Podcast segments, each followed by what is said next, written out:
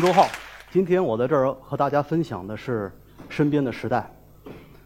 很久以前，我和几个朋友出远门那是一个晚上，在高速公路上，我当司机，大家怕我睡开车打瞌睡，他们就一直跟我说话。最后，我们的话题落在了我们每个人的理想上。他们问我：“你的理想是做什么？”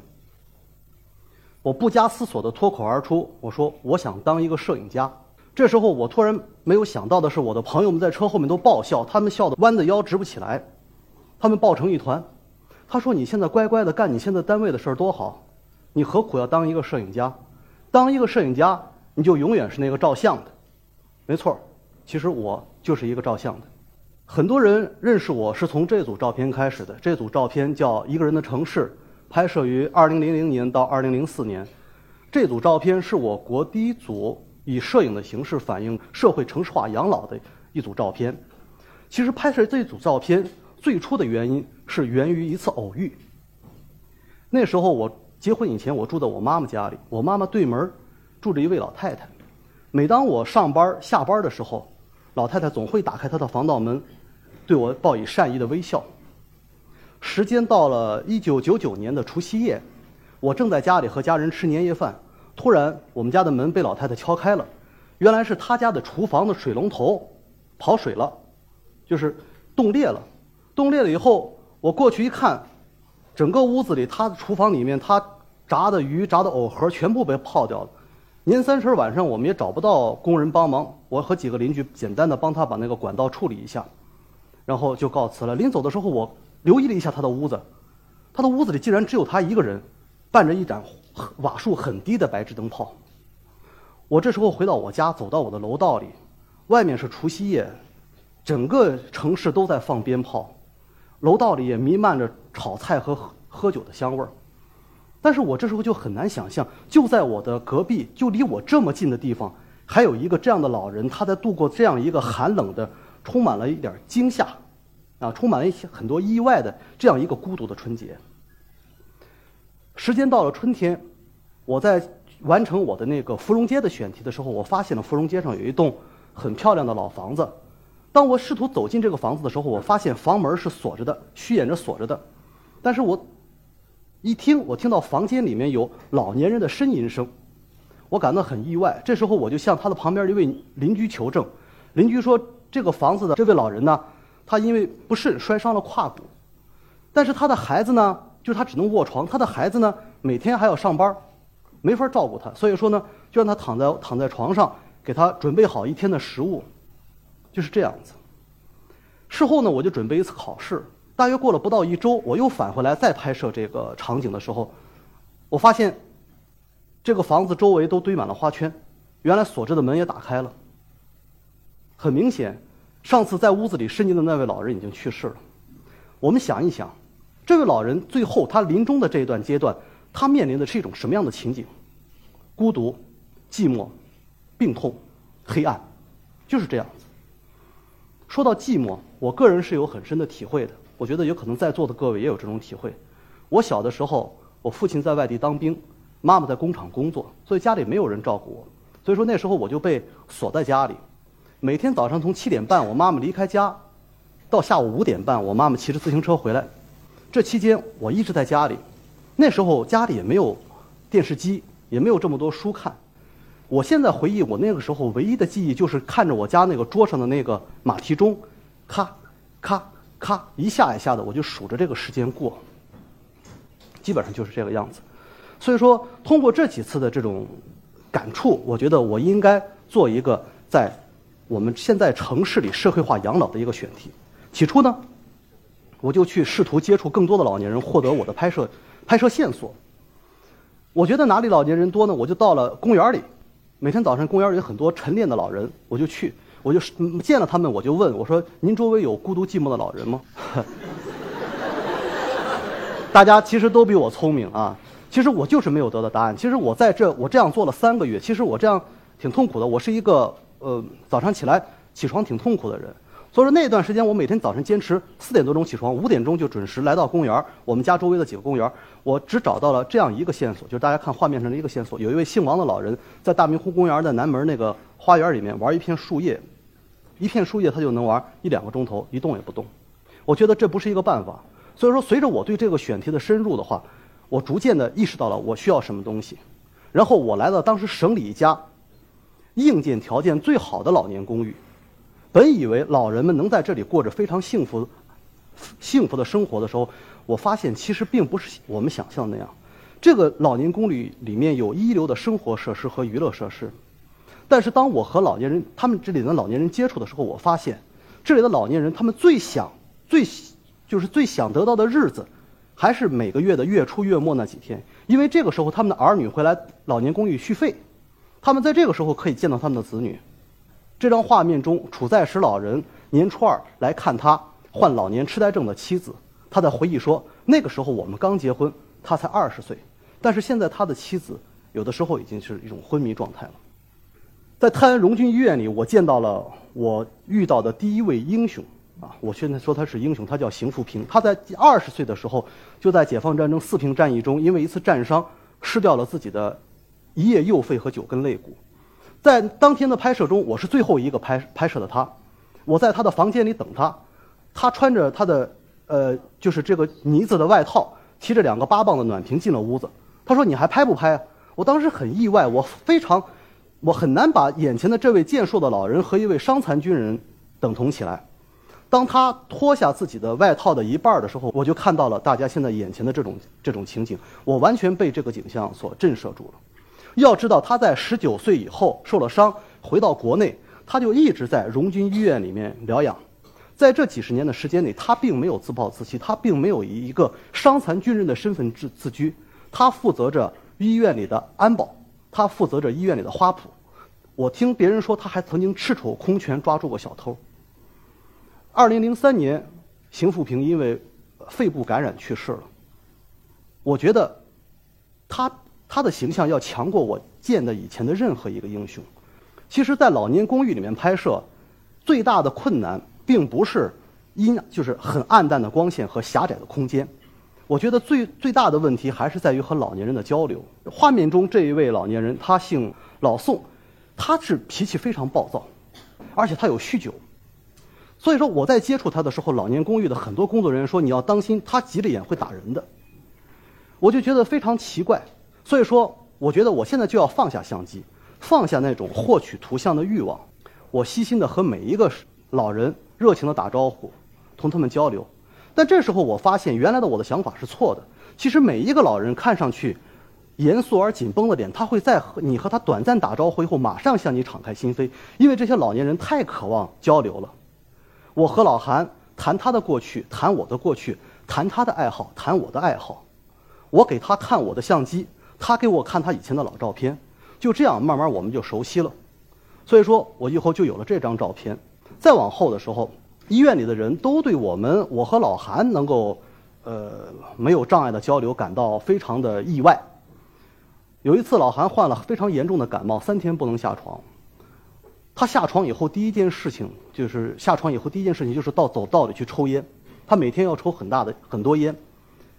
这个时候，他看到我正好拿着相机在那个楼道里面过去，他说：“小宁，你不是要拍照吗？你现在就可以拍了。”其实，与其说这张照片是我我去拍的，不如说是老韩让我拍的这张照片。画面中的这位主人公，他叫侯方仁，啊，他是抗美援朝的一位受伤的老兵。因为他受的伤不是战伤，所以说他没有军功章，又因为他的他的就是出身不好，在那个特殊的年代，他也没有入党。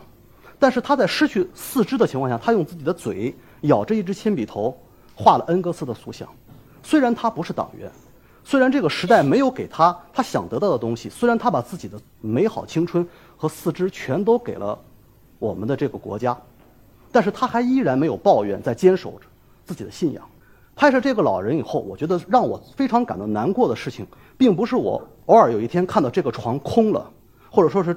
这个床换人了，我就知道有可能这位老年人永远的离我们而去。其实我觉得，在那种情况下，在那种非常残酷的生存状况下，这位老人去世似乎是生命一个不错的终结。每当我问这些老人：“你感到寂寞吗？”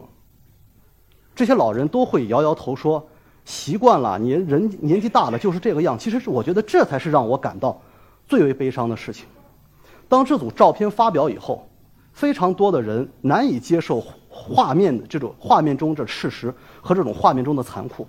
他们说：“你怎么老是拍这种社会的阴暗面？”这个时候，我其实心里确实非常难受。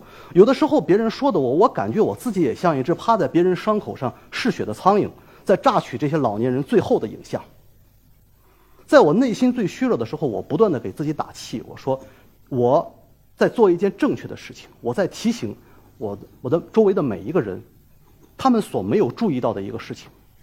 著名摄影家安哥说过：“当你就是照片是不会说话的孩子，当你把照片。”展露在读者面前的时候，你的价值观、你的目的毫无保留。我想，随着时间的推移，人们会理解我的行为。京剧的守望者这组这组选题从两千零四年拍摄，目前还一直继续。京剧是我们的国粹，从过去的四大名旦、四大须生的演出的时候，万人空巷，一票难求，到现在演员断层，观众断层。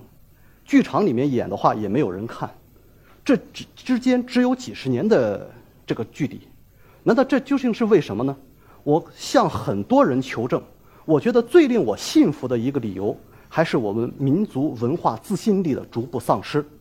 来看这张照片，不是 P.S. 的。剧场要生存，演员要生活，都需要钱。然而，不卖票就没有收入。一个剧场如果说只是播排这种京剧演出的话，很快它就会经营不下去。这张就是剧场里面的照片。由于长期的缺乏经费，长期的缺少补给，他们的设施年久失修。我们的国粹就在这样的地方上演。白天我在京剧院里跟着京剧院的朋友们上街，把他们的那个舞台上的一桌二椅装到卡车上，拉到街上去，去推销每张十块钱的戏票，还是非常少有人问津。到了夜晚，我们再把这些道具装到卡车上，拉回剧场里面，去进行晚上的演出。我们的京剧演员出去，年轻的演员也得不到承办方的尊重，人家几乎不待见他们。啊，演员们要想找一个合适的换衣服的地方、暖和的有水的地方，对不起，只有洗手间，就是这样子。而这位这位老先生叫胡迅，当时距离演出开场也有不到三十分钟的样子。他买票来到这儿以后，他被眼前的情况惊呆了，因为他不但说是没有人跟他抢座位，而且他还可以随便挑一个座位。剧院里面就他一个人。他在回忆说，当年马连良先生到这个剧场来演出的时候，曾经通宵排队买票，一票难求。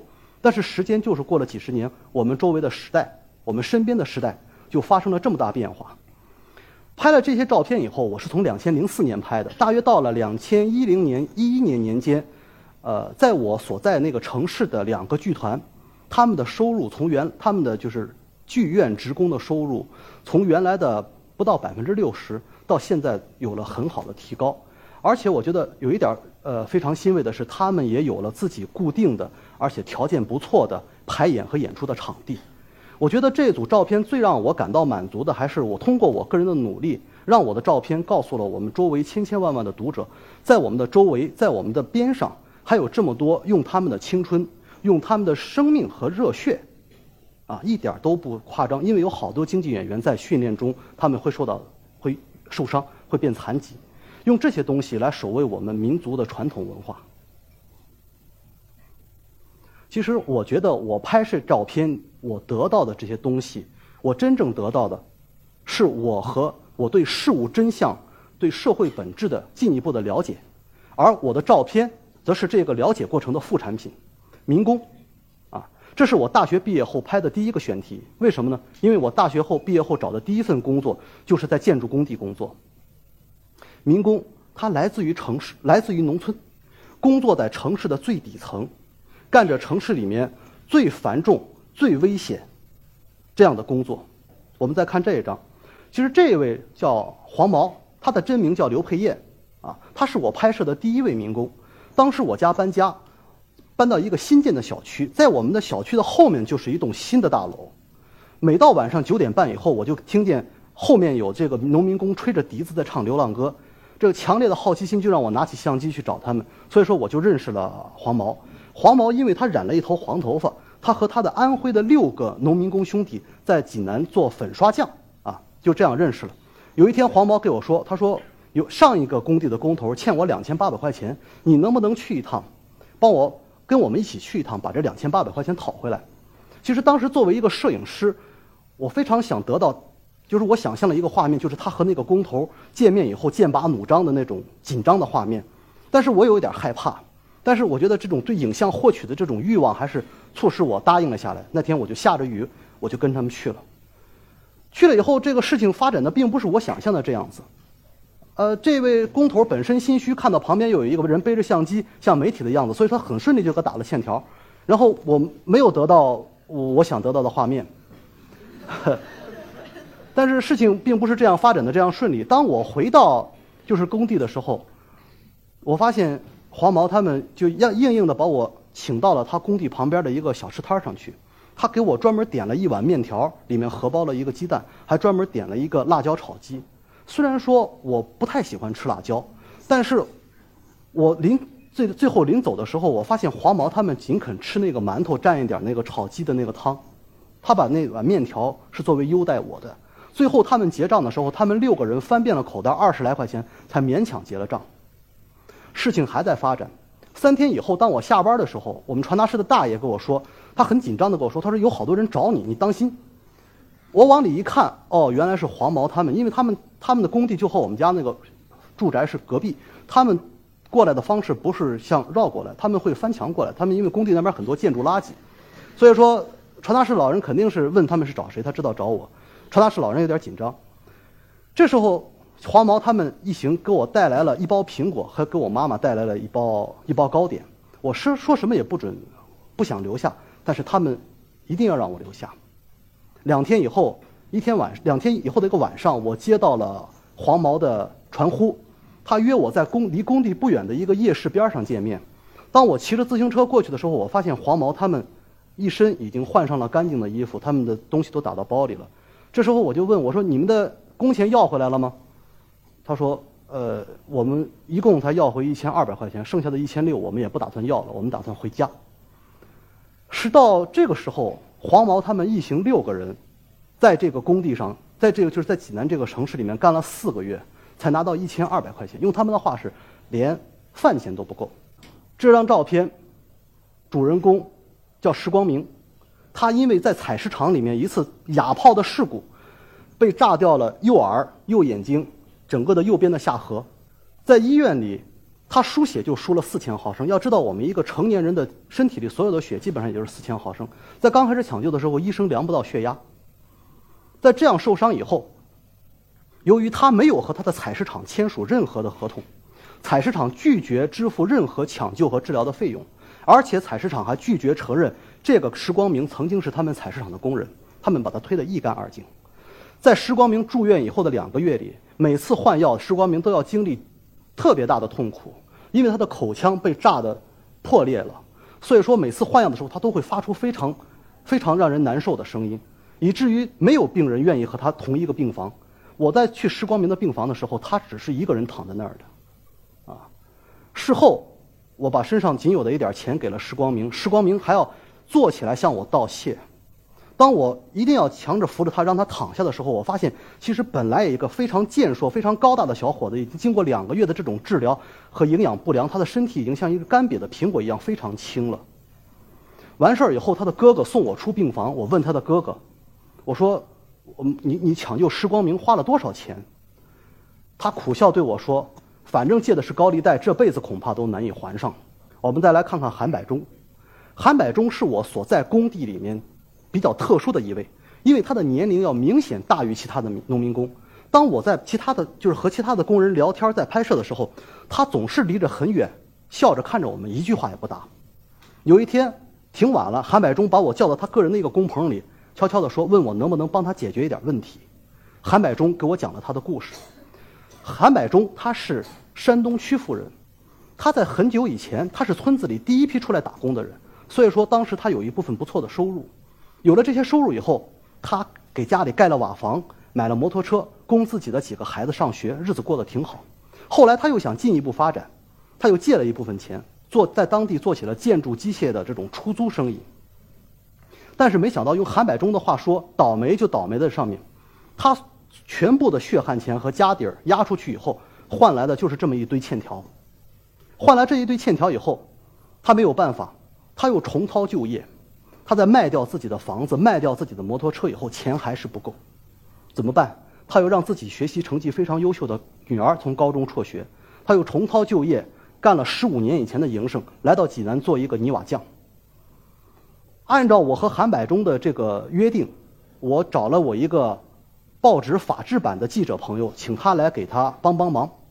那天，我和这位记者如约的来到了工地来见韩百忠，但是。我却怎么也找不到他。其实我对这个事儿挺生气的。我给你找来人给你帮忙了，你却不见了，藏起来不见了。事后我又见到了韩百忠，韩百忠悻悻地跟我说：“他说欠钱的都是老乡，都是亲戚，我怎么能和他们打官司？”为了拍摄这张照片，我必须爬得比农民工更高，身体探得比更靠外。画面工画面的这一位，呃，我们这位工人，他对我说他有十八岁，但是在事后，我和其他的他的工友聊天的时候，他们的工友不断的暗示我，其实他远远没有那么大，顶多也就是十六岁，啊。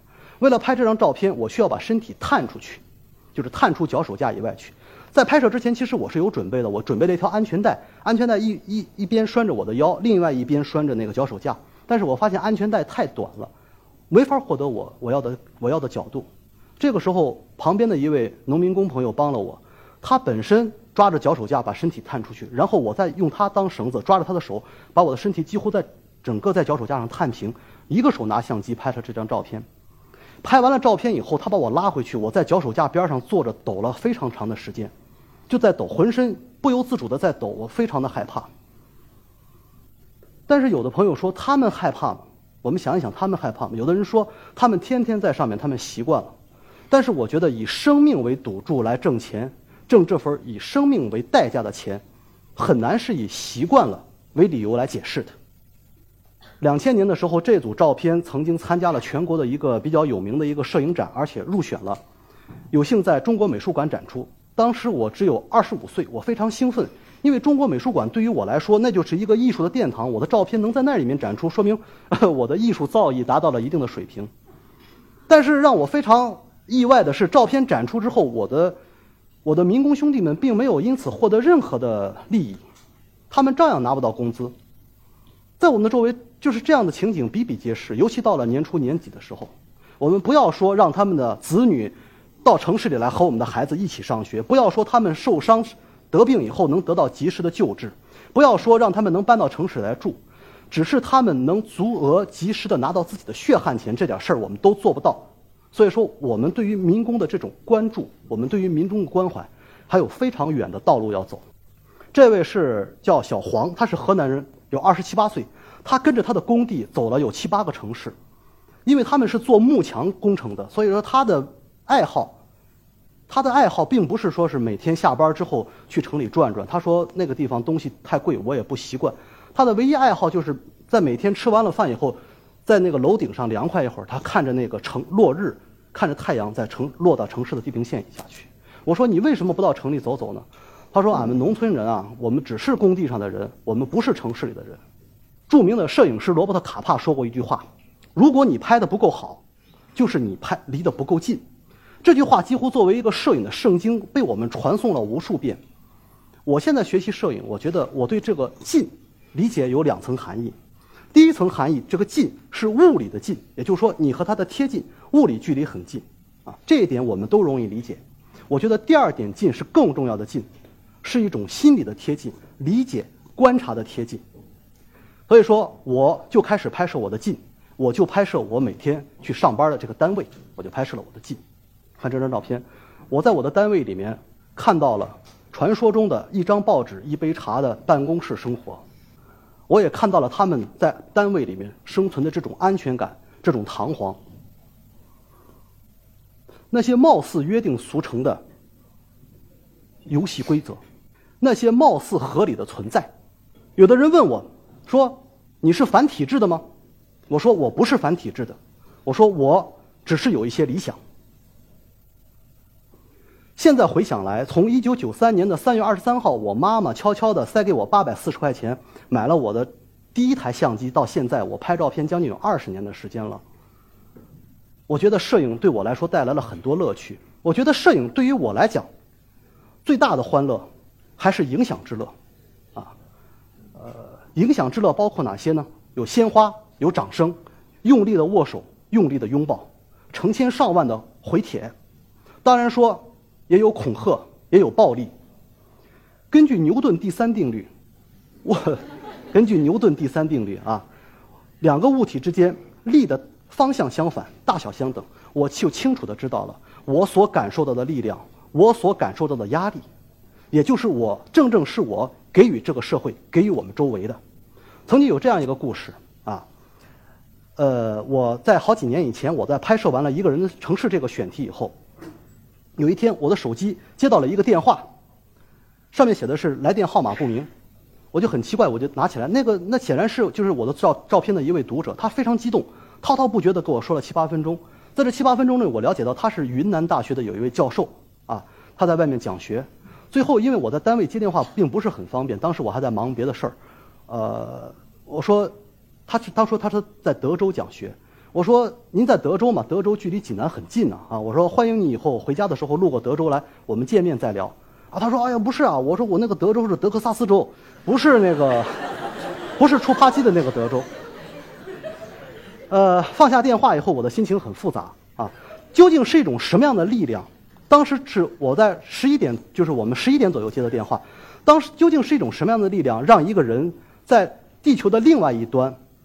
费尽各种方法找到了我的手机号，打电话来表达他对看到这个照片他的激动之情。我想，也就是可能是我的照片中有了某种和每一个人都相关的所谓的普遍意义吧。